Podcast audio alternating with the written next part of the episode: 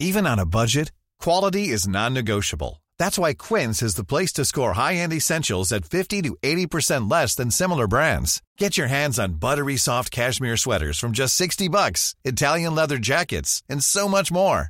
And the best part about Quince, they exclusively partner with factories committed to safe, ethical, and responsible manufacturing. Elevate your style without the elevated price tag with Quince. Go to quince.com slash upgrade for free shipping and 365-day returns.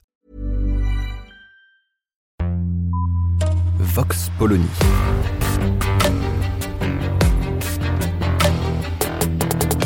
L'actualité vue par la directrice du magazine Marianne, Natacha Polony.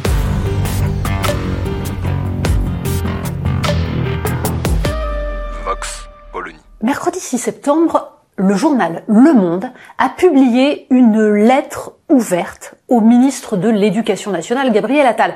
Alors pas n'importe quelle lettre ouverte, hein. une pleine page. Le texte a été rédigé par l'actrice, désormais écrivaine Isabelle Carré, et les signatures sont prestigieuses. Alors prestigieuses et diverses. Il y a des artistes.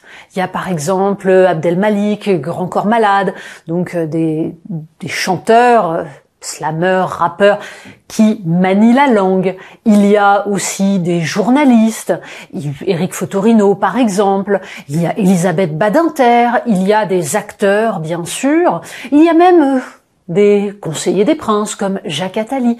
Et tous ces gens-là plaident pour une chose, rendre à l'écrit ces lettres de noblesse à l'école. Alors, ça pourrait paraître une banalité, mais enfin, c'est quand même assez énorme.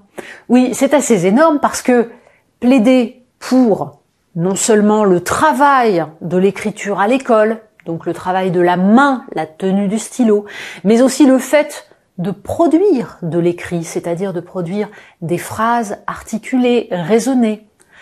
Ça veut dire que on part du principe déjà que ça n'est pas fait, que ça n'est plus fait à l'école, que il est inquiétant que les jeunes Français ne maîtrisent absolument pas la langue française, qu'ils ne maîtrisent pas la grammaire qui permet d'articuler sa pensée.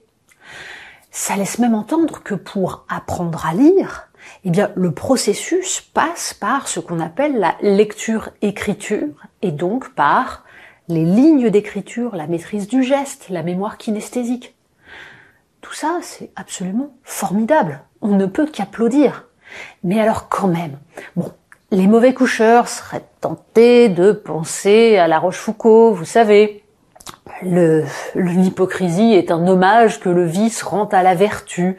C'est-à-dire que voir des gens, par exemple comme Jacques Attali, qui ont toujours vanté la modernité, qu'il fallait surtout pas être ringard, venir maintenant nous expliquer qu'il faut rendre à l'écrit ces lettres de noblesse.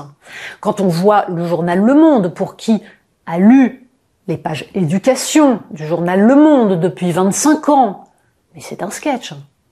C'est-à-dire que c'est tout ce qu'a toujours combattu ce journal. Alors évidemment, la lettre est publiée dans la page Tribune Libre, pas dans les pages éducation. Ce n'est pas une production des journalistes maison.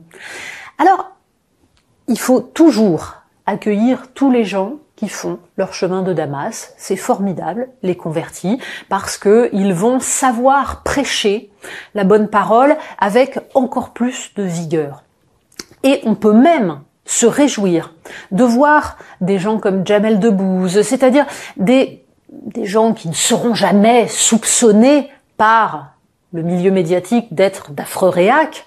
On peut donc se réjouir que ces gens-là prennent ces positions, puissent co-signer un texte avec, Alain Bentolila qui écrit sur ces questions-là, notamment dans Marianne, depuis des années, tant mieux si ça peut faire avancer la cause. Il est toujours très très drôle de voir les conversions publiques. C'est peut-être que, tout simplement, le réel, aujourd'hui, ne peut plus être évité. En fait, tout ça nous saute aux yeux. On ne peut plus faire comme si on ne voyait pas. Et donc, ce milieu des artistes de la culture qui a toujours eu une trouille à paraître comme réactionnaire, si ce milieu des artistes comprend qu'il faut porter ce combat, on a peut-être une chance que ça avance. Alors, on va se réjouir et tant pis pour l'ironie. Vox Polony. Retrouvez tous les podcasts de Marianne sur les plateformes de streaming. Et puis les analyses, articles et entretiens de la rédaction sur marianne.net. Et surtout, n'hésitez pas à noter cet épisode et à nous laisser vos commentaires.